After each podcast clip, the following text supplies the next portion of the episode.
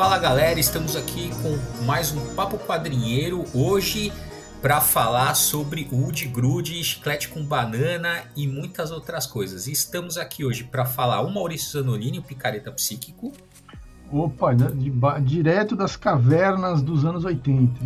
Eu, Bruno Andriotti, Nerd Bunny, e o Iberê Moreno, que é nosso quadrinheiro aqui, nosso membro fundador dos quadrinheiros. Seja muito bem-vindo, Iberê. Sempre é bom estar de volta. Tô aqui encapotado nesse momento congelante da nossa história. Muito obrigado, mudança climática. Muito obrigado de cuspirmos gás carbônico na atmosfera.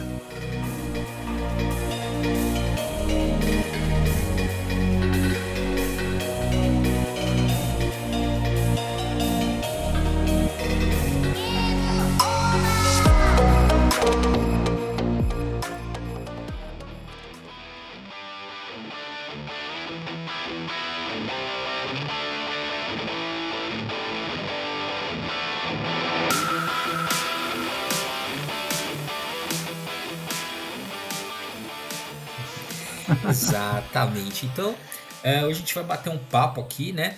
Uh, o Iberê recentemente aí é, defendeu seu doutorado, né? O, o título do, do, doutorado dele é Contra a Cultura na New República, embates contra o neoliberalismo nas páginas da Chiclete com Banana entre 85 e 90. Né? Acabou de defender aí doutorado em História na PUC. Uh, Iberê, uh, conta pra gente então, né? Então você estudou ali a chiclete com banana. Conta pra gente assim, como é que foi esse contexto assim da criação da chiclete com banana, de onde que ela veio e como é que foi essa constituição aí da, de, entre 85 e 90. Também explica o que foi a revista uhum. para quem tá ouvindo, né? De repente claro. pode não saber. Bom, olha, é, a revista Chiclete com Banana em si, né? Ela, ela né, vai ser publicada entre 85 e 90, com muito material, principalmente do, do, do Angeli, mas com muita produção também do na época do Laerte, do Glauco, do Luiz G. Então era um, um grupinho aí de produção cultural muito forte nesse momento da história. É, mas para a gente poder entender por que, que esses caras são importantes, vale entender assim como é que eles chegaram nesse espaço e por que, que eles foram então pensar um projeto como esse, né? Ela, ela é uma revista que é um pouco herdeira de uma, de uma linhagem aí um pouquinho mais longa de produção de humor, de produção de quadrinho no Brasil.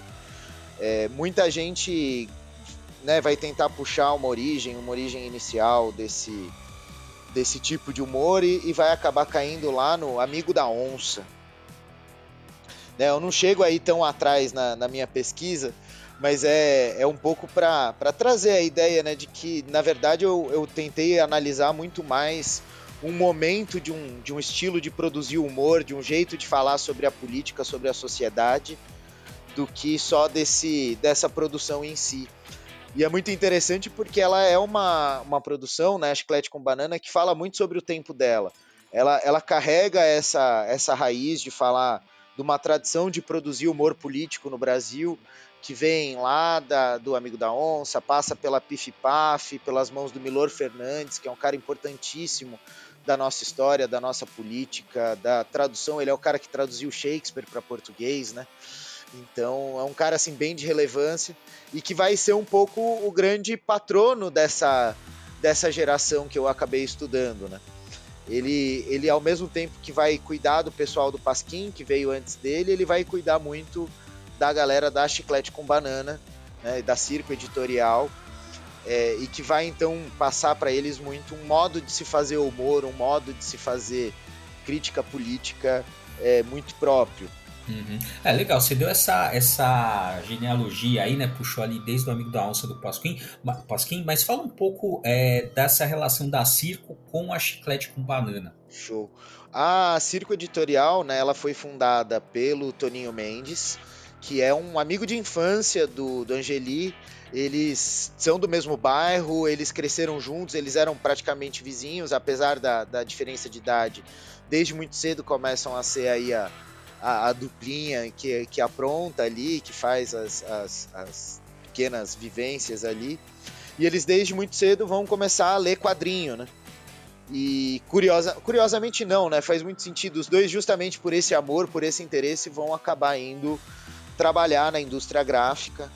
O, o, o Angeli vai virar aos 17 anos já é, é, é, produtor de charge, vai ser contratado pela Folha.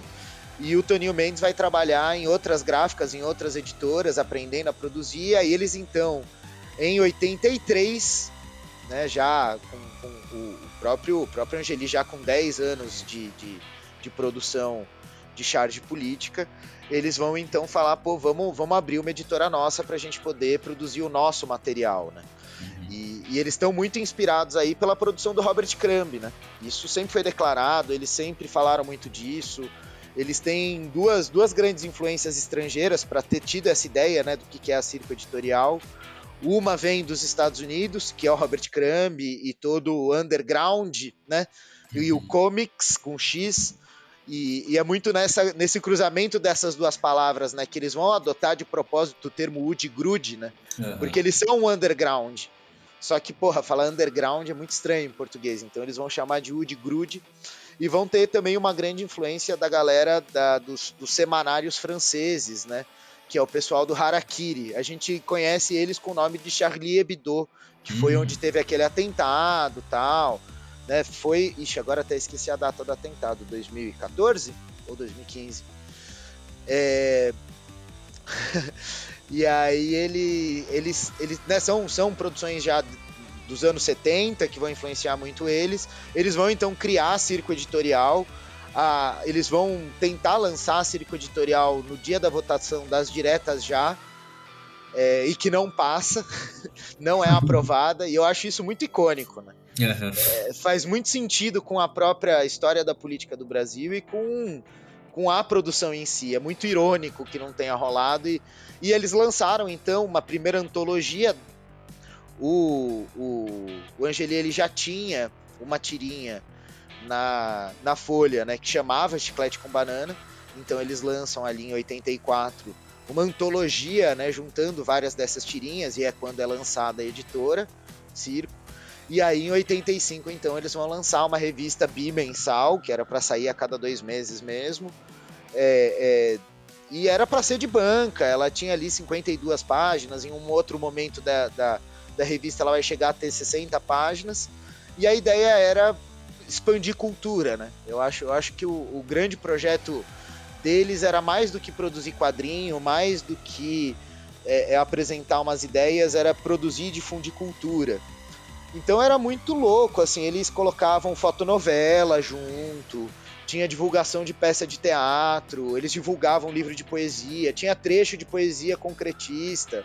O Roberto Piva teve vários textos publicados dentro da revista tinha muito material de alguns poetas e escritores underground mesmo, como o próprio Glauco Matoso. É, então acaba a Chiclete com Banana ela vai ocupar um espaço muito interessante, né? Porque ela vai ser esse espaço da contracultura como um todo. Até por isso o título, né, do, do, do meu doutorado. Sim. Aí deixa eu perguntar uma coisa, né? Ah, só para complemento, você falou, é, perguntou do, uhum. do, Foi em 2015. 15. É, o atentado, o né? atentado. Ah, mas deixa eu te perguntar, eh, você falou nessa essa questão do underground, né, o do de grude, porque, né, você, então assim, uh, esse, esse termo ficou muito, uh, em, é, ele foi forjado em grande parte em contraste uma referência dos Estados Unidos que é o mainstream, né, então você hum. teria o mainstream e o underground, só que veja, a, a Chiclete com Banana, ela, porra, ela foi um sucesso editorial, né, ela permaneceu em banca por cinco anos. É bastante tempo, ainda mais se considerar o Brasil. Por que, que você acha que uma coisa assim. Por que, que você acha que essa experimentação, né? Que tem uma coisa do de grude, do underground, mas ela teve um. alcançou um certo sucesso em banca, assim, as pessoas consumiam. Eu lembro, já comentei isso com você algumas vezes, pô, tinha um primo que, uhum. eu, é, que nem gostava tanto assim de quadrinho, mas, pô, ele tinha lá todo mês, ele comprava lá o seu chiclete, a sua chiclete com banana. Cara, eu acho que até eu vou eu vou responder uma parte, mas eu acho que o próprio Maurício deve ter bastante coisa para comentar nesse sentido, que assim havia uma necessidade, cara. Não é, tinha. É, é, por aí mesmo. Não tinha nenhuma produção nacional que atendesse essa demanda, essa vontade, essa coisa de se expressar, de ter uma uma leveza e uma ironia consigo mesmo, ao mesmo tempo que provocava a molecada a se organizar, a se mexer, mas sem um discurso dogmático do partido. Porque é foda porque é um momento político muito intenso, muito pesado do Brasil. É. Então tinha uma cobrança muito forte de todo mundo se posicionar. E aí a chiclete com banana ela aparece assim, tirando sarro disso, mas provocando a galera a pensar. Então a galera acessava e ia atrás meio que por isso. Eu não sei se faz sentido, Maurício. Não, faz. Eu acho que tem uma, tem uma questão que é, é típica da, da adolescência, é, de você querer contestar, né? contestar o status quo. E naquele momento o status quo era um status quo de repressão, Total. de repressão política. Então, mesmo que as pessoas envolvidas nessa, nesse movimento de querer uh, se rebelar não fossem ligadas a nenhum, a nenhuma, uh, nenhum grupo ou, ou não tivesse ninguém na família que estivesse diretamente ligado à resistência à ditadura, né? Ou seja, são pessoas que em tese não eram afetadas pela, pela repressão diretamente. Mas como o clima de repressão ele era é, um clima estatal, né? Então ele está em tudo, na verdade, uhum. mesmo que seja que seja tácito, né? Não é uma coisa declarada, mas está em tudo. Então essa essa vontade de, rebel, de se rebelar, e aí você pega uma revista que tem humor ácido, palavrão, é, pornografia, no meio de uh, uh, poema, uh, poesia concreta, poesia do Piva, que é, a, a, ele é o nosso beat, né? uhum. é, que é que é um é assim é libertador, né? Que falava de uso de droga. É, então é que nem é que nem por exemplo é que nem a roconha do, do, do Legião Urbana, entendeu? Os uhum. caras iam iam para para se libertar, é isso mesmo, é é a necessidade de se libertar. Aquela, o regime é muito pesado, você né, está vivendo uma, um contexto social e político muito pesado, e você busca uma, uma libertação. Então, isso, eu acho que o sucesso da, da revista, ele está, sim, sei lá, 90% é isso, assim, essa Total. necessidade. Agora, lógico, o material, eles poderiam fazer um material muito ruim, e ainda assim ter algum sucesso por causa ah. do contexto. Mas, mas só que o material era muito bom. Esse aqui eu é tenho, ponto. mas eu tenho aí, aí talvez eu tenha um pouco de dúvida, mas são percepções de fato diferentes assim. Eu acho que se não fosse bom, porque eles conseguiam equilibrar, não ia, não ia, não ia comprar, não ia, porque era muito é. caro, cara. É, era é. muito caro. Eu não, cara, tô, tem uma passagem é que é uma das minhas passagens favoritas do humor paulistano, esse livro que tem uhum. que conta a história que fala o seguinte, que aí em 91 eles, eles lançaram Piratas de Tietê, né? uhum. é, e aí assim, a, a inflação era tanta, cara, naquele momento, que a, o número 7 custou 260 cruzeiros, o número 14 custou 3.300. Mano, é, é muito assim. É, é, é assim, é uma coisa que as pessoas que não estavam ali consegue nem imaginar o que, que é isso, cara. Ah, agora a gente já consegue, né? ah, tá começando, né? Tá começando tá, a ter esse gostinho de novo. Ai, que... Enfim. Mas eu acho que tem. Eu acho que assim, se não fosse bom, tinham outras coisas no mercado. Vamos lá. É, é a própria Med tava bombando também. Uhum. Uma, uma coisa que a gente acaba perdendo o chão pela. Nossa, vai parecer como se fosse absurdamente longe, né? Como são 40 anos, 30 anos, nem isso de distância. Mas assim, a gente não tinha uma difusão da televisão, não tinha internet, então também assim, enquanto espaço de mobilização artístico-cultural era revista. E aí o que, é. que, a gente tinha além da chiclete? Era a MED, e não tinha nenhuma outra no nicho assim com o mesmo tamanho, com a mesma proposta. Com a mesma e... circulação, sim. Não, circulação então nem nem de perto. Mas porque o Pasquim era muito de tiozão para essa galera. Uhum. Ele já era muito datado e ele tem uma posição política também muito pesada, muito grave, né? Uhum. E, então, e... deixa eu, deixa eu é, pensando aqui no que vocês estão falando, né? Então, Uh, é, talvez né, tenha essa questão, lógico, né, tem a questão da qualidade né, do, do material tal. Uh, tem essa coisa, né? Porque assim, é, a gente estava, na verdade, estava saindo de um momento de repressão, né? Já, assim, é, é, o início da redemocratização, né? Então isso também deu vazão essa coisa que estava talvez, né? Essa coisa de essa vontade de expressão que estava então reprimida durante ali aqueles anos é, da, da, ditadura. Então você teve né, esse, esse casou esse momento histórico com essa juventude que precisava se expressar e queria né, se ler tal. Porque a média é uma coisa assim, apesar de ter as adaptações e coisas produzidas para a média nacional, né, ela era uma, é uma produção americana, que é, pelo menos é, é. A, a, a, então eu acho que acho que Banana diz muito mais daquilo que a gente estava vivendo, né? Uhum. A começar agora que o né, só o nome já é genial. Piratas do Tietê, é, né? Já, só o nome do negócio já, já, é genial, né? E tinha Bob. Conta mais assim, do que a gente encontrava nas páginas. Tinha Piratas do Tiretê, tinha Bob Cuspe, Rebordosa, que mais? Assim, é muito, é muito legal que a Circo em si, a editora como um todo, ela tinha algumas revistas, né? Claro, a Chiclete com Banana foi a de maior tiragem, foi a de maior alcance, foi a de maior números, né? Mas eles tinham também a Circo e a Piratas do Tietê, né? A, a Chiclete com Banana, ela originalmente era para publicar os personagens do Angeli com alguns convidados, tá? Ela, quando foi lançada, a ideia é que ela fosse uma revista do Angeli mesmo. Uhum. Então ela, ela vai começar tendo até na capa. Tem personagem que surge para revista, como é o caso da Maratara. É, tem personagem que ganha corpo e personalidade na revista, que é o caso dos escrotinhos.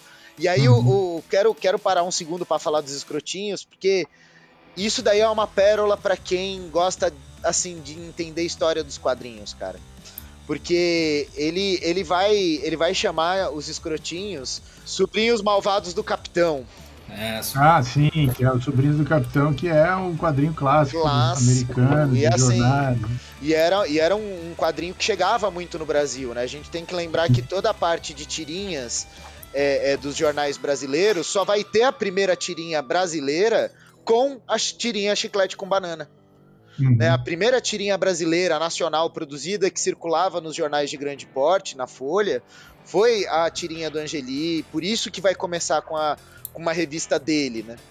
Além, uhum. então, dos sobrinhos do capitão, né? Que são os escrotinhos. Ele vai criar personagens com outras pessoas, então ele tem o, o, o o próprio Walter Ego, que é para uhum. falar sobre a vaidade. Ele tem o, o Bibelô, é, que é o né? machão. Ele tem um dos personagens mais interessantes, e eu até dediquei um capítulo inteiro do doutorado só a falar dele, né?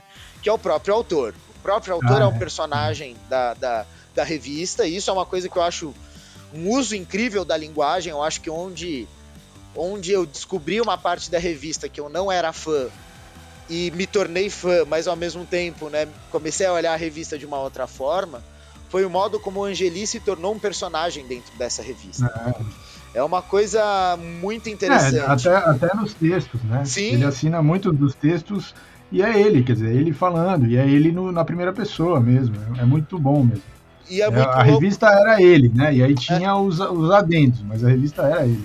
Rev... E é isso, eu acho que é essa frase, a revista era ele, ele em si. É, era ele porque mesmo. Ele, é. ele. Só que é isso que é muito louco. Eu acho que ele conseguiu construir uma persona pública ali na revista. Uhum. Sim, sim. Porque se você pega. Eu, eu, eu fiquei apaixonado pelo último filme agora, né? Do, do Bob Cuspe. Né, uhum. é, que é um stop motion, é com a mesma galera que já tinha feito outros trabalhos, né, com Angeli. E o jeito que eles conseguiram traduzir o velho cartunista, cara, é de uma, é de uma precisão sobre quem é o Angeli é, é. que, que assim é, é, é, muito difícil de explicar como é que é o cara sem, sem a pessoa ter lido muita coisa do Angeli. Porque eu até você tava junto aquela vez que a gente encontrou com ele no lançamento da Baiacu. Sim. E aquele jeitão que ele fecha né, a história né, do é. velho cartunista. Eu lembro que quando eu assisti foi antes dele revelar a fazia. E aí uhum. eu lembro que eu falei, cara, ele vai, ele vai sair do armário sobre, sobre a doença ah. dele. Porque você uhum. lembra, já lá em 2016, né? Até para quem não sabe, tem material, né, de, de coisa que a gente fez na época sobre a Baiacu, vai lá no canal no YouTube. É, tem, tem, não, tem. não, não vamos perder o merchan. É, E assim, na época, ele já falou assim, poxa, olha, não tô legal. Só que ele não falou o uhum. que, que era e tal. Uhum. E, e, e, é muito isso, porque ele sempre foi uma pessoa pública. Eu acho que é por isso que ele se aposentou dessa maneira pública. Uhum. É. Porque ele, ele criou Mas... esse personagem público, né? É. Mas olha só que curiosidade interessante, né? Quer dizer, esse contexto aí dessas publicações é, e o sucesso que fez e tal. Olha o que estava passando na televisão, que era um sucesso absurdo da, em 85, 84, 85, 86, que é esse, esse período da Chiclete com Banana. O programa é, Armação Ilimitada, que era um sucesso e era, e era comédia, né? Era uma comédia, mas era assim, era uma comédia que tinha insinuações de sexo, é, não, cara, né, só, só personagens jovens. Não, assim, mano, ó, o mais louco da Armação Ilimitada, assim, era que passa, não era a Armação Ilimitada em si, era que passava na Globo. Eu acho que isso que é o mais é, louco. E é. na época também você tava tendo TV pirata. Que era um não, negócio... a TV pirata. Então, a TV pirata é depois, é dos anos 90. Não, não, de, não, não, não, não, começa em 88. É. Ah, 88, ela vai de, tá. é, vai de 88 a 92. É. Tanto então, que então, o, e o, o, próprio, o, o, próprio Laerte chegou a fazer roteiro da TV Pirata, o Angelim chegou é, a fazer roteiro exato, da TV Pirata, exato. e era na época que eles estavam publicando ainda a Chiclete. Uhum. Exato. É, então, você vê que uh, é, tinha essa vontade de, de escrachar o, o status quo, não dava, era muita pressão. Então, é, é, esses programas eram os programas de maior sucesso da TV Globo, que era a televisão mais assistida naquele momento. Então vocês verem como era, era uma panela de pressão, né? precisava destampar aquilo e destampava nesses programas e nessa revista e tal. Então é por aí. E assim, e é, eu acho interessante que é um destampar que vai para todo lado, né? Tanto ah, que o é. Angeli ele sempre brinca que o, e é, é, é, muito, é muito marcante isso, quando você lê a revista inteira, quando quem acompanhou a, a, a, publicação, que ele fala muito da ideia do grande orgasmo universal. Eu acho genial o jeito que ele trata isso, porque ele fala assim: olha, tá tudo uma bosta, então vamos viver o grande orgasmo universal, vamos todo mundo gozar. É porque talvez isso seja a única coisa é, boa na vida que a gente é, pode viver. É a única coisa né? que vai dar um alívio, né? Porque a pressão é muito grande. E até um era, era, isso mesmo. E até um fator que é muito louco e que, e que tem, tem muito a ver com esse momento, bem entre 85 e 90, que é assim, né? 85 todo mundo entra naquela euforia mesmo de, pô, vai abrir o regime, as coisas vão dar é, certo, não sei o que é. lá. Aí, porra Morre aí, aquela brochada. aí vem o Sarney, aí é, são as crises todas durante o governo Sarney. Exato, aí vem Collor, velho. Vem Collor. É, a primeira eleição, entendeu? a primeira eleição mesmo, né? Aí tem a, toda a manipulação da Globo o Collor se elegendo, e aí aquela brochada de novo, pro pessoal que, é o final, É o final da revista, ele desesperado, é. né? Ele, a, a, uma das últimas histórias que ele faz, que é autobiográfica, é ele desesperado na gaiola, exatamente por isso, assim, uhum. porque é. é, é, tô, tô no desespero, tô, não, não aguento mais. Essa panela de pressão estourou para todo lado, é. ela foi foi, foi também na hora da frustração, foi, foi também intenso, né? Tanto que matou o mercado.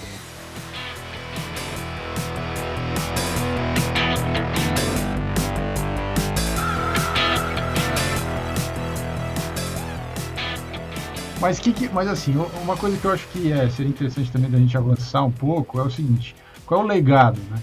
Porque assim, é, de fato, é, esses caras foram monstros assim do, da produção é, de contracultura é, urbana, paulistana, né?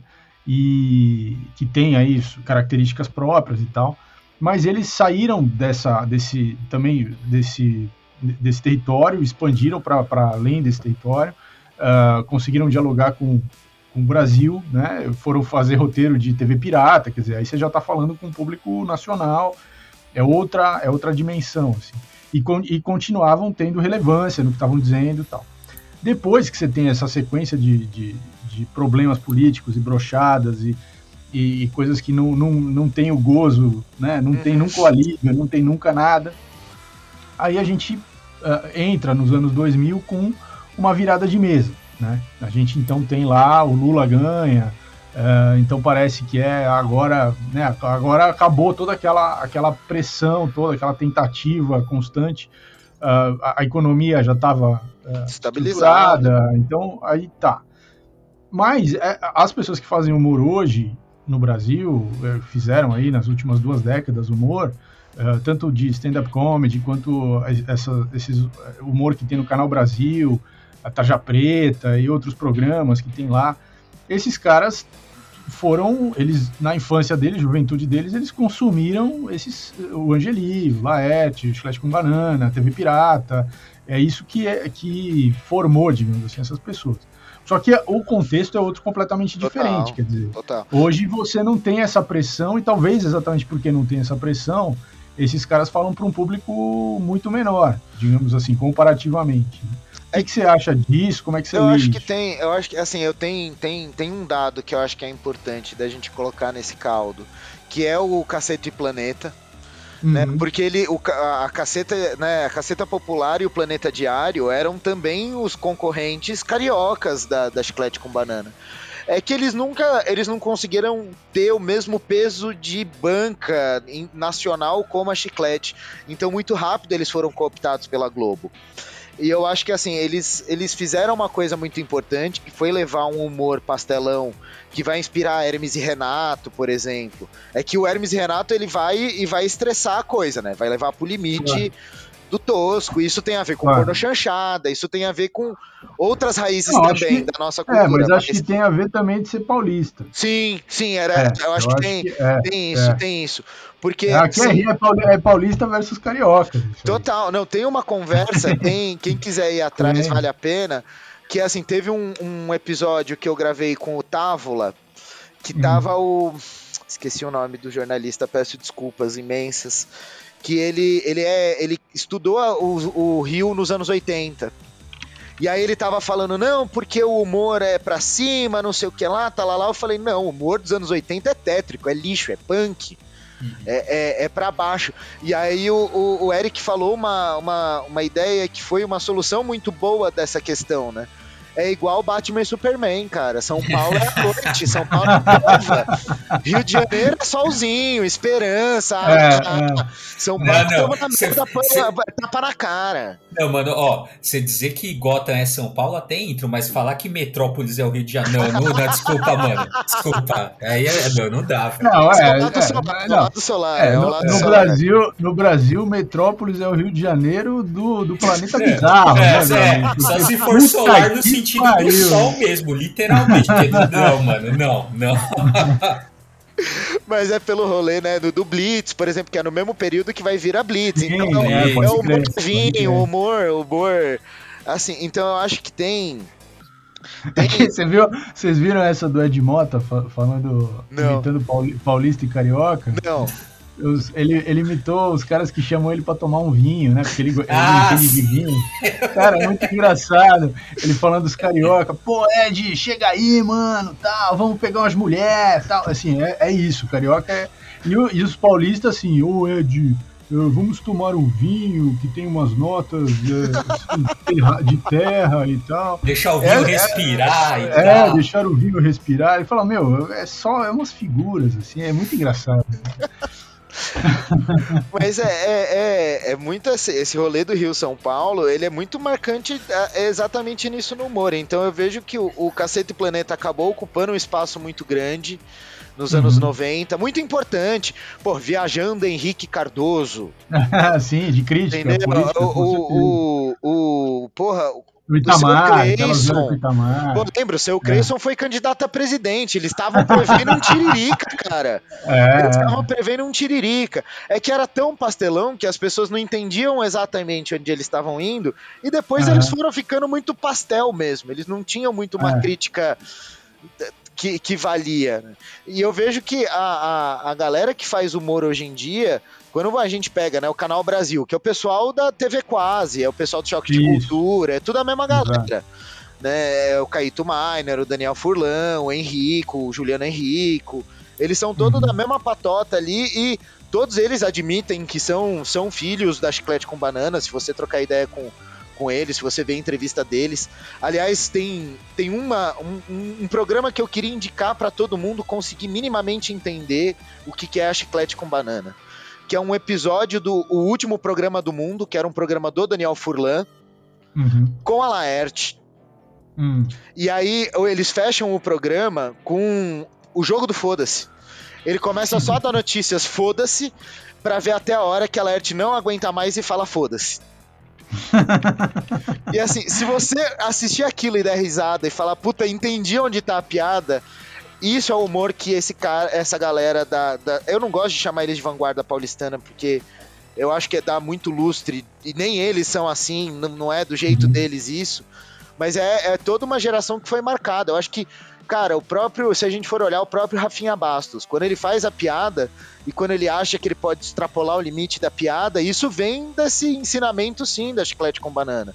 Isso uhum. vem dessa coisa anárquica que eles propuseram. É porque o cara ele estica dentro dos limites morais e de entendimento dele. E aí é que né, ainda bem que as pessoas seguem seus caminhos aí, não necessariamente. Não, e, acho, copiam, é, né? e acho que a gente também está em outro, outro momento, né? Eu acho que. Total. É, as que quando você está é, sob uma ditadura, é, ou, so, ou quando você está numa situação política como a gente, né, o Brasil esteve nos anos 90, de muita, de muita instabilidade, né?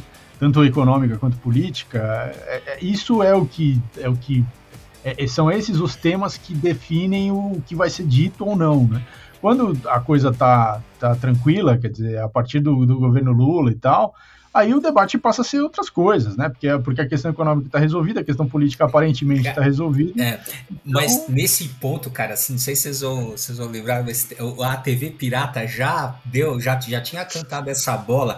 Eles tinham um quadro chamado, chamava Piada em Debate. Sim, eu lembro. Mano, era, era, é, era, era, praticamente, era, era praticamente uma treta de Twitter ali que alguém fez uma e os caras ficavam debatendo. É, era muito foda. É, entre, muito entre várias coisas que tinha foda da TV Pirata, piada em é. debate. então, mas uma, mas uma coisa que eu queria uh, tentar pensar com vocês aqui é o seguinte: tudo bem. Quer dizer, tem, tem essa coisa do, do Rio de São Paulo, isso eu acho que é legal a gente entender que tem mesmo. Uh, tem essa influência, quer dizer, esse humor que a gente vê hoje na televisão, na internet, uh, é herdeiro desses caras, uh, inclusive do Cacete Planeta, né, uhum. e tal. Mas e os quadrinhos? Porque, veja só, quer dizer, a gente tem, uh, tem alguns herdeiros aí, obviamente, fazendo charge em jornal, isso é bem claro, charge política, né, porque o... Uh, eles, eles também tinham essa, uhum. essa além da, da, revista, além dos personagens, eles também tinham essa coisa da charge política, é, principalmente o Angeli, que é um gênio absoluto da, da, de sintetizar em uma imagem uh, uh, uma charge política profunda, assim, uma, uma, uma, né, uma, crítica política profunda. Então tem muita, muita gente que bebeu dessa fonte e foi para o jornal fazer isso.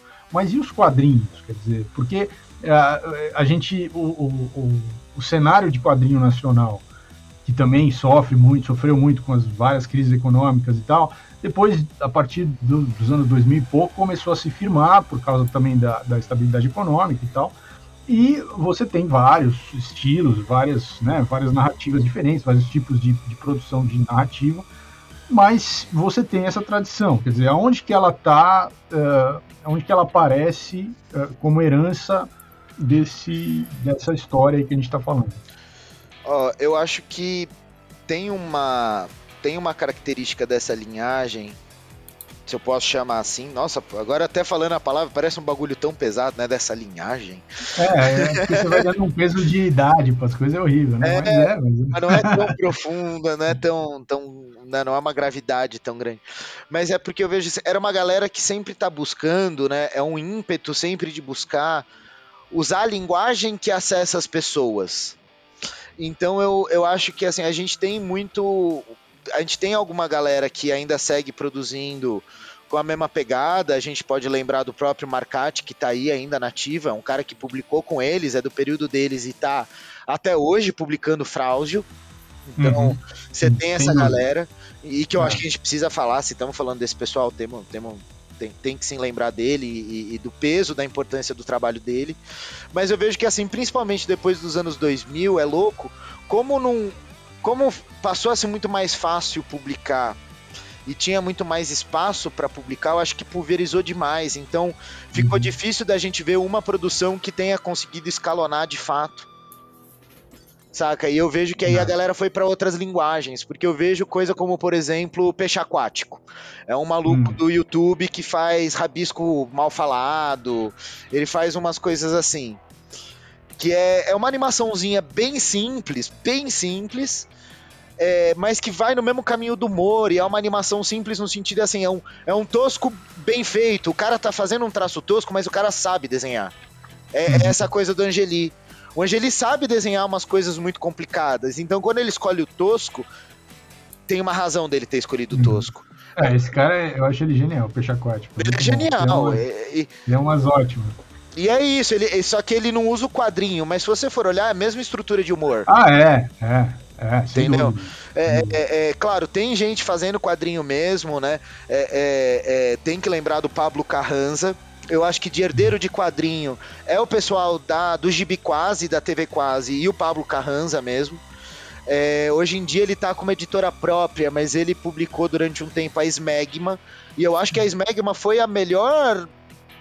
A, a, a, o melhor filhote que a gente teve da chiclete com banana. Pena que acabou assim.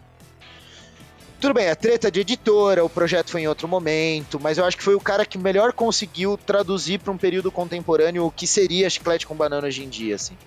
Sem a parte cult. Porque ele não tinha essa preocupação, ele não tava, acho que, nessa pira, assim. E a própria galera da TV quase, tanto que eles sacaram o mesmo caminho, que se você for prestar atenção, eles fizeram exatamente o mesmo rolê que, que o pessoal da Chiclete com Banana. Porque eles foram uhum. fazer coisa bem independente, eles foram trabalhar na MTV. O que, que é, era publicar exato. algo underground de exato. peso? Era, eles foram pra MTV. Depois eles foram fazer coisa infantil, que é o irmão do Jorel. A Laerte e Angeli fizeram o roteiro da TV Colosso, cara. Sim, sim, sim. É, eles... É, é, é, eles têm uma trajetória muito parecida. É muito parecida, é que a linguagem é muito outra. Tudo bem, a TV Quase começou como Gibi Quase. Tanto que o Daniel Sim. Furlan tem uma tatuagem que é o logo da, da do Gibi Quase. Uhum. E é bem grande, é porque ele várias vezes no último programa do mundo ele fica só de cueca. Aí você tem que assistir o programa para entender essas doideiras dele. E aí, e, e, assim, então eles, eles eu acho que são grandes herdeiros, eles têm muita consciência disso. Uhum. É, eu acho que tem, tem uma galera também aí que tá que foi para a internet, como o próprio Dahmer, a gente não pode esquecer sim, o, sim. o, trampo é, dele. Tem o, o Adão Itu, Itu, Itu Garay, que também é outro, também muito, muito interessante a produção dele e tal. Eu acho que até mesmo a própria Chiquinha é, é, tem algumas coisas. Eu acho que quem tem feito um trampo é que é uma outra linguagem já, é outro tempo, mas que eu acho que bebe muito nessa fonte, tem feito umas coisas muito legais, inclusive já tem uns trampos bem, bem de peso, assim, é a Carol Ito. Ah, sim, sim. Ela, ela eu acho, é que assim, ela tem uma linguagem muito dela, eu acho que não dá para uhum. falar que é só herdeira, porque ela construiu um jeito de contar a história muito dela. Uhum. Mas eu acho que respeita muito essa lógica e ela leu muita coisa disso também, assim, de, de, dessa, desse jeitão de escrever, assim. Mas é, é, eu acho que é um pouco do que a gente falou também. Eu acho que os tempos são outros, então o, o, o caminho desse fazer humor vai para outros caminhos, vai para outros lugares, né? É, um cara que chegou a ter muita referência, a produzir muita coisa que tinha a ver com o ímpeto da chiclete com banana, mas que acabou se perdendo foi o Matheus Canella. Hum. Ele fazia umas coisas ali no começo que tinham muito a ver com essa sátira da, da, da, da chiclete, mas o cara depois acabou sei lá, depois ele acabou se revelando muito cabeça fraca mesmo, então. né, não, é, a coisa não é, vinga, né? É, esses, esses últimos anos é, separaram o joio do trigo bastante também. Também, também, também. Exigiram, né? Exigiram, é, antes, acho antes que. dava pra disfarçar melhor, agora não dá. É. e, ô Iberê, deixa eu te perguntar um negócio. Uh, voltando um pouco aqui, falar especificamente da, da Chiclete. Você fez um capítulo, é, ou pelo menos uma parte ali, é, do seu seu doutorado falando especificamente uh, da questão da, da relação entre neoliberalismo e como que a chiclete com banana lia isso. É, fala um pouco, acho que isso é legal. Fala um pouco disso. Tá, olha, é, eu fui eu fui tomar como referência para aí agora agora é um bagulho bem bem bem pesado assim, porque eu fui tomar como referência alguns entendimentos do que, que é o neoliberalismo. Eu fui, eu fui, eu, eu usei como principal apoio teórico um cara que chama Grégoire Chamaillou. Ele escreveu um livro que chama Sociedade Ingovernável. Uhum. Uau. É muito interessante a pesquisa dele, só para contextualizar o cara, né? Ele é o cara que traduziu Carl Schmitt para francês. O Caramba. Carl Schmitt é um cara que pensa muito sobre filosofia política na Alemanha e que até então não tinha sido traduzido para francês. É, então, assim, é um cara da pesquisa da história política bem profunda, assim. E aí, nesse livro do Sociedade Ingovernável, ele foi fazer um exercício de tentar provar uma coisa que o Foucault discutiu nas aulas dele, é, que estão transformadas num livro que chama O Nascimento da Biopolítica. Uhum. O Foucault, no livro Nascimento da Biopolítica, tentou falar, olha, onde que nasceu o neoliberalismo? Tá? Como é que surgiu isso que ele vai chamar de neoliberalismo? É, tem muitas críticas a esse trabalho, muita gente sempre criticou esse trabalho, inclusive porque ele carece, né, o, o, o biopolítico, o nascimento da biopolítica, carece de documentos que comprovassem algumas das coisas que o Foucault estava apontando. O que o Chamayu foi fazer? Exatamente comprovar isso. Então, ele foi estudar manuais de gerenciamento de empresa dos anos 50 uhum. para tentar entender assim, o que está formando o gerente de uma empresa? O que, que o gerente de uma empresa está pensando? E ele começa a ver que esses caras estão tomando como referência um discurso da sociedade de Montpellier, né, que é a galera da escola austríaca, da escola de Chicago, é o Mises, o Hayek, o Friedman. Uhum. Esses administradores estão lendo esses caras para tomar esses caras como referência ética Uhum. sobre como gerir empresas. E esses uhum. caras vão defender muito a fundo uma ideia da eficiência levada ao máximo. E nessa ideia de levar a eficiência ao máximo, que se exploda a, que se exploda a ética, né? A ética não interessa, a ética não importa. Então o Chamayu começa a ver como é que esses é, é, escritores de manual de administração vão traduzindo esse conceito ético, hum. né? Para dentro do, da formação desses profissionais e aí depois ele vai analisar como é que esses conceitos éticos trabalhados por esses grupos vão voltar para a economia. Então ele vai estudar depois ah, os Chicago Boys no Chile nos anos 70. Uhum. Para mostrar como é que os caras pegaram essa filosofia, essa ética e jogaram de um lado para o outro, né? Levaram para a administração pública. Então, eu fui entender como é que se executa esse neoliberalismo dentro da formulação do Estado. Porque o que eu argumento nesse capítulo é que o nosso processo de redemocratização ele é falho por essência, porque ele é um processo de neoliberalização da política brasileira. Porque a gente passa a adotar uma postura de gestão do Estado que pensa uma eficiência e uma ética que não importa a pessoa. Onde que eu começo a identificar isso na revista e é o que eu tento mostrar na pesquisa, né? A revista começa a mostrar como é que esses políticos novos, entre aspas, que estão aparecendo, na verdade estão pregando coisas velhas. Estão pregando coisas que são moralistas. E aí ele começa a fazer toda uma série de críticas ao comportamento, principalmente ao comportamento do que a gente hoje em dia chama de Faria Limer. Que ele vai chamar de New Age, de New Imbecil, que é essa galera que quer o lucro pelo lucro, que é esse playboyzinho, que é essa coisa da grana, então de que a ética de que tudo pode dar certo, que é essa bosta de coach que a gente vê hoje em dia. É tudo fruto desse mesmo discurso, né? O Chamayu já tá mostrando isso, como é que então culturalmente isso vai sendo apresentado para que as pessoas comprem essa ideia, né? Porque para você implementar uma ideia dessa na, dentro de um estado, dentro da política, as pessoas precisam culturalmente comprar isso, né? Uhum. Então, Elas precisam é... aceitar enquanto ética, né? E aí é que o Angeli vai bater, porque ele vai bater na moral. O neoliberal, ele é muito moralista, né? Bom, qual que é o grande discurso por trás do Bolsobosta, né? Que ele tem como resguardo um ministro neoliberal, que é o posto Ipiranga, que é o poste Ipiranga, né? Porque nem posto ele é, ele é um poste aquilo lá. E que bom que é um poste no fundo, né? Imagina se ele soubesse fazer alguma coisa de verdade. É, é, então, assim, é, é, esse discurso do neoliberalismo ele sempre vem carregado dessa moralidade, desse, dessa coisa de que você tem que calar a boca e trabalhar. Então a revista ela vai muito contra esse discurso, com algumas histórias. Ele tem muito uma ideia de um fascismo moralista. Tem uma história que ele traz que ele vai chamar de desobediência civil. E aí é muito louca a história porque ele fica brincando o tempo todo com uma ideia de uma ditadura fascista e moralista das irmãs católicas, onde ele é forçado a ser macho e ele não quer ser macho. E não é que necessariamente ele queira ser feminino, não, ele só não quer ser o machão. Só que ele é oprimido a ser, porque ele tem que ser. Então a, a, a, o combate a esse neoliberalismo ele vai se dando por, por, esses, por essas porosidades, né? por uhum. esses espaços de falar assim: você não tem que viver pelo lucro. Você não tem que viver pela eficiência. Nem tudo tem que ser perfeito. Nem toda relação tem que ser normal. É, é, e é muito. Ele tem uma personagem que eu gosto muito e eu dei bastante destaque. Eu acho que é algo que ajuda muito a entender. É a vaca. Tem uma vaca que vai pro brejo.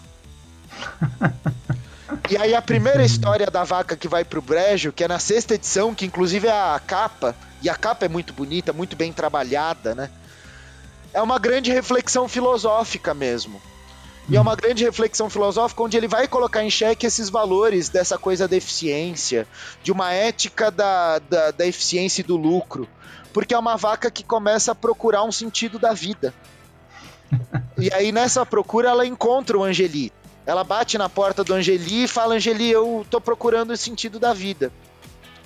E aí eles acendem um, colocam Bob Dylan e começam a trocar ideias sobre qual o sentido da vida e a vaca começa a contar sobre a vida dela e a história vai se desenrolando em cima disso, mostrando assim, olha, eu vou falar com as pessoas da Faria Lima e ele já fala disso, tá? E eles falam de lucro, lucro, lucro e não é isso que eu quero. Eu vou falar com o governo e o governo promete, promete, promete e não vai me fazer nada. E aí é louco, quando você cruza com as discussões teóricas mesmo do Chamayu, o que, que ele está apontando? Olha, é, um do, uma das, das, das, regras que vai ser colocada é fazer um, um Estado que seja ineficiente para que ele seja privatizado. Então eu vou levar o Estado à decadência para que ele vá para a mão, pra mão da, da iniciativa privada. É o argumento de que a iniciativa privada vai ser melhor. E no fundo nunca vai ser porque não é a capacidade, não é o que tem que ser. E aí você olha lá a própria vaca falando, é. Aí eu fui falar com os empresários e descobri que eles nunca tiveram preocupados com ninguém, eles só estão preocupados com lucro. Porra, o cara tá metendo isso para discutir pra uma molecada de 18 anos que tá querendo comprar revista para bater punheta porque tem mulher pelada. Ai, cara, olha, realmente esses caras eram visionários mesmo. Uh, não não por, por ele estar prevendo o futuro, mas porque eles estavam enxergando as coisas que a gente só ia enxergar no futuro. Né? É que porque é muito louco, eles são, eles são caras que estão ali com 30 para 40 é, anos, é. falando com uma molecada de 18, tendo consciência, eles, eles têm consciência de ter 30 para 40 anos. Sim, e, e, e consciência de que eles estão falando para esses jovens. É. E, e por terem uma postura de crítica ácida à sociedade, uma consciência clara do que estava acontecendo e que as pessoas em geral não tinham. Né?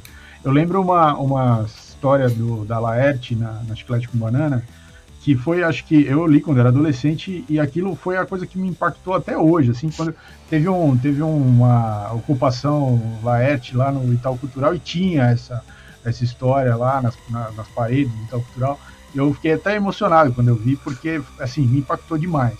É uma história sem, não tem texto nenhum, é uma história de uma moto, de um cara que é atropelado por uma moto.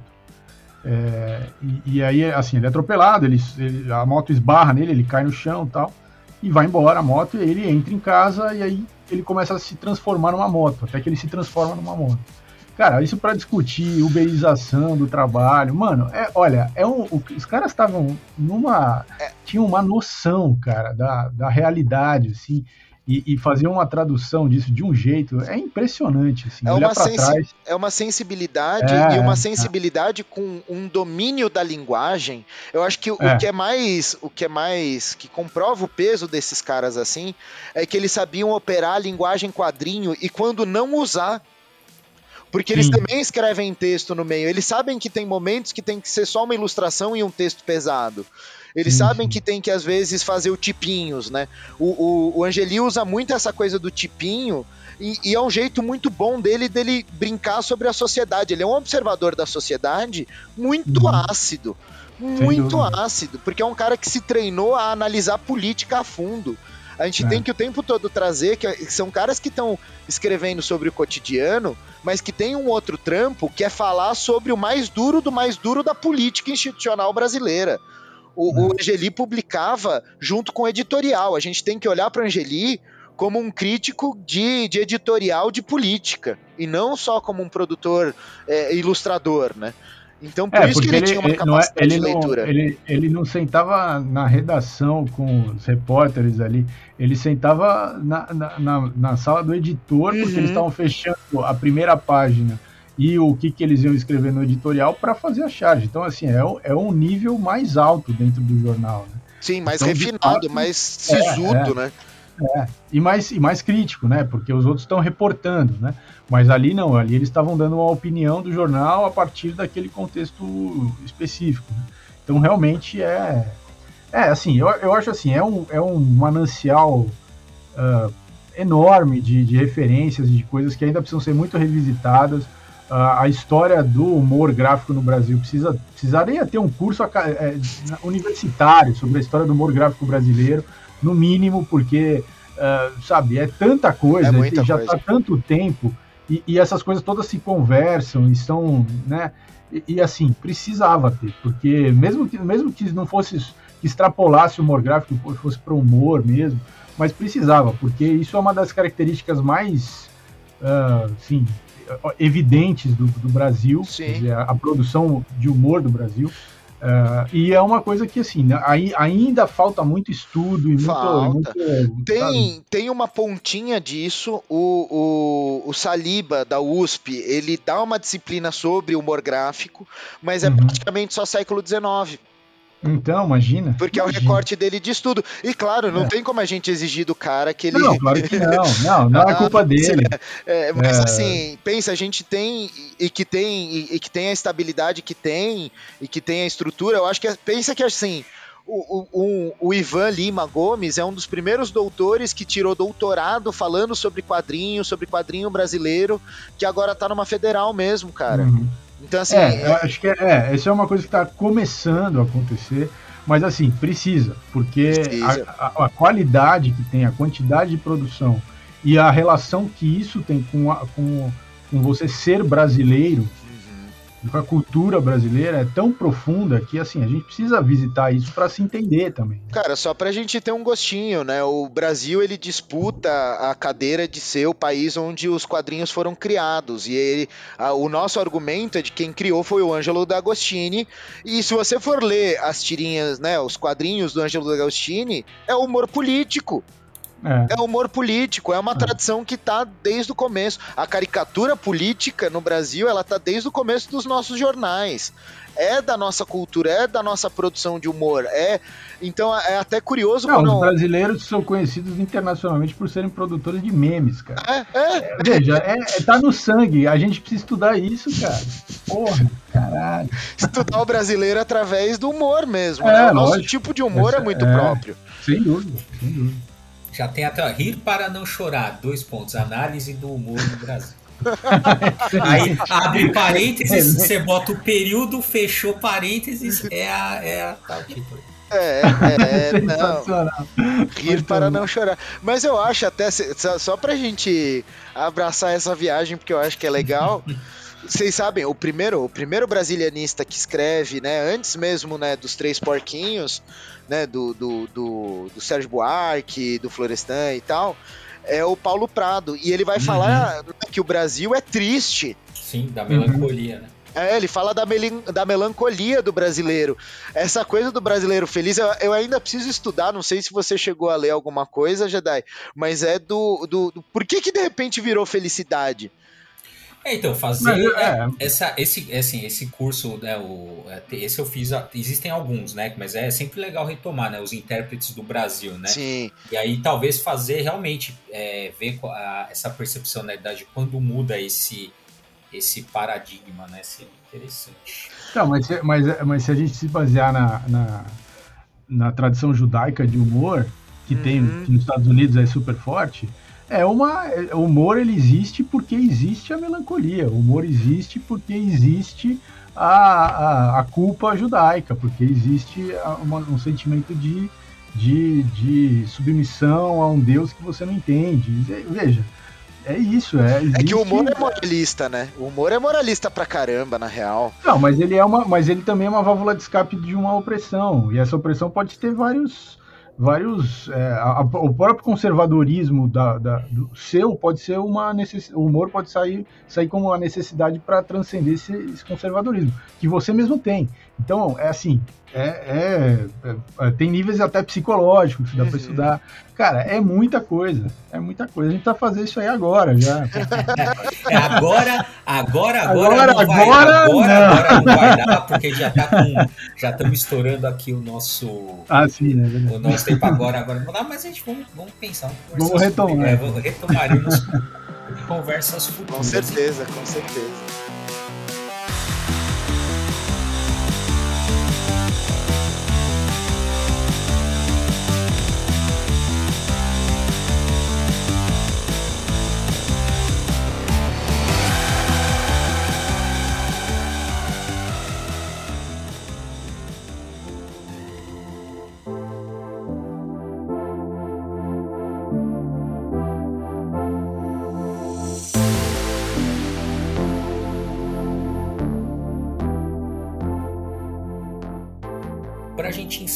Bere, faz um panorama geral aí da importância da chiclete e desse contexto aí que você estudou.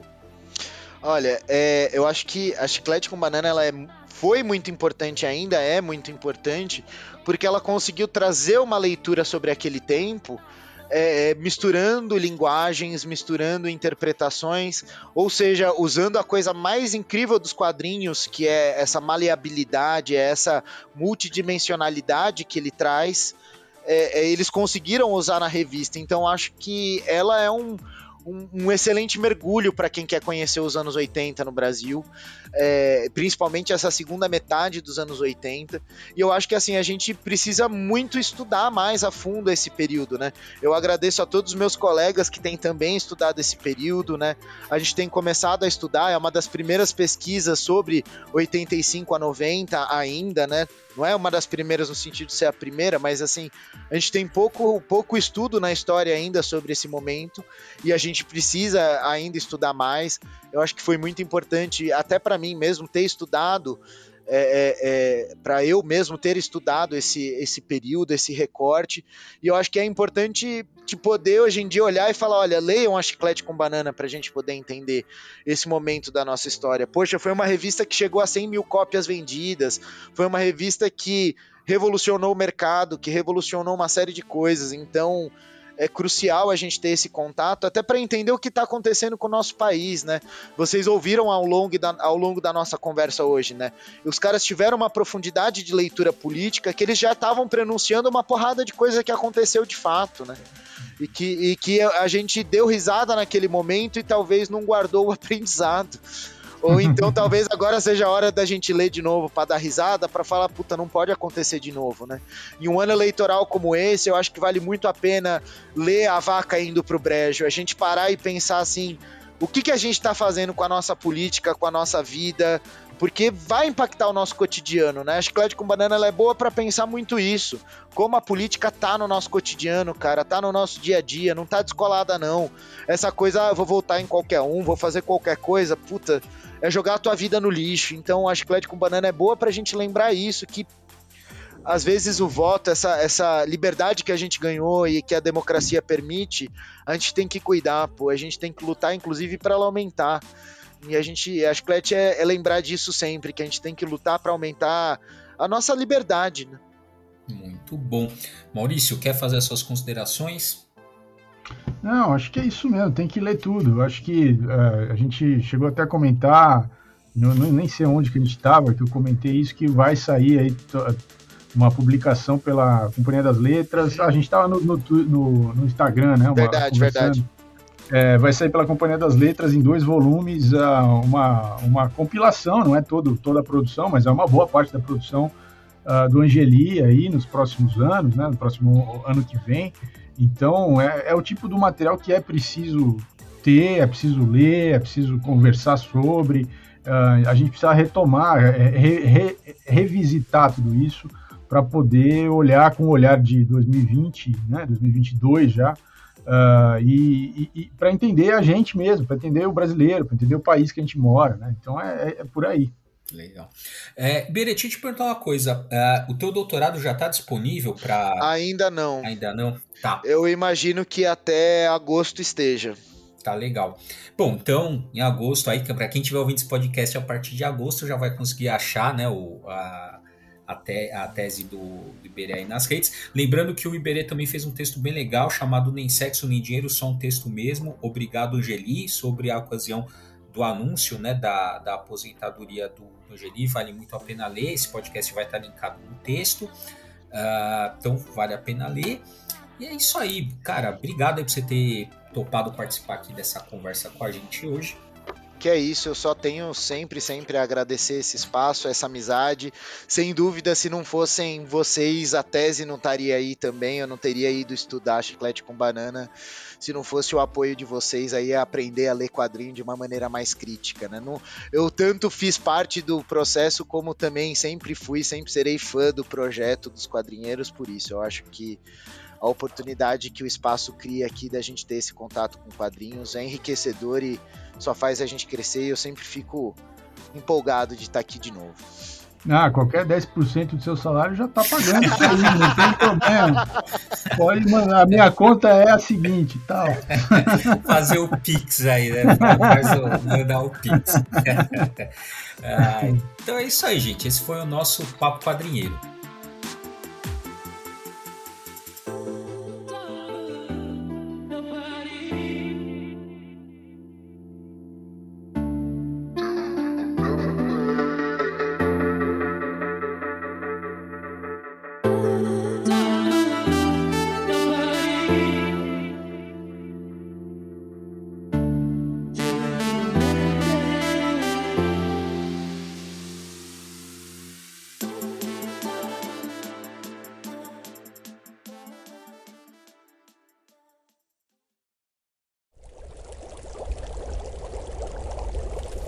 Produção musical.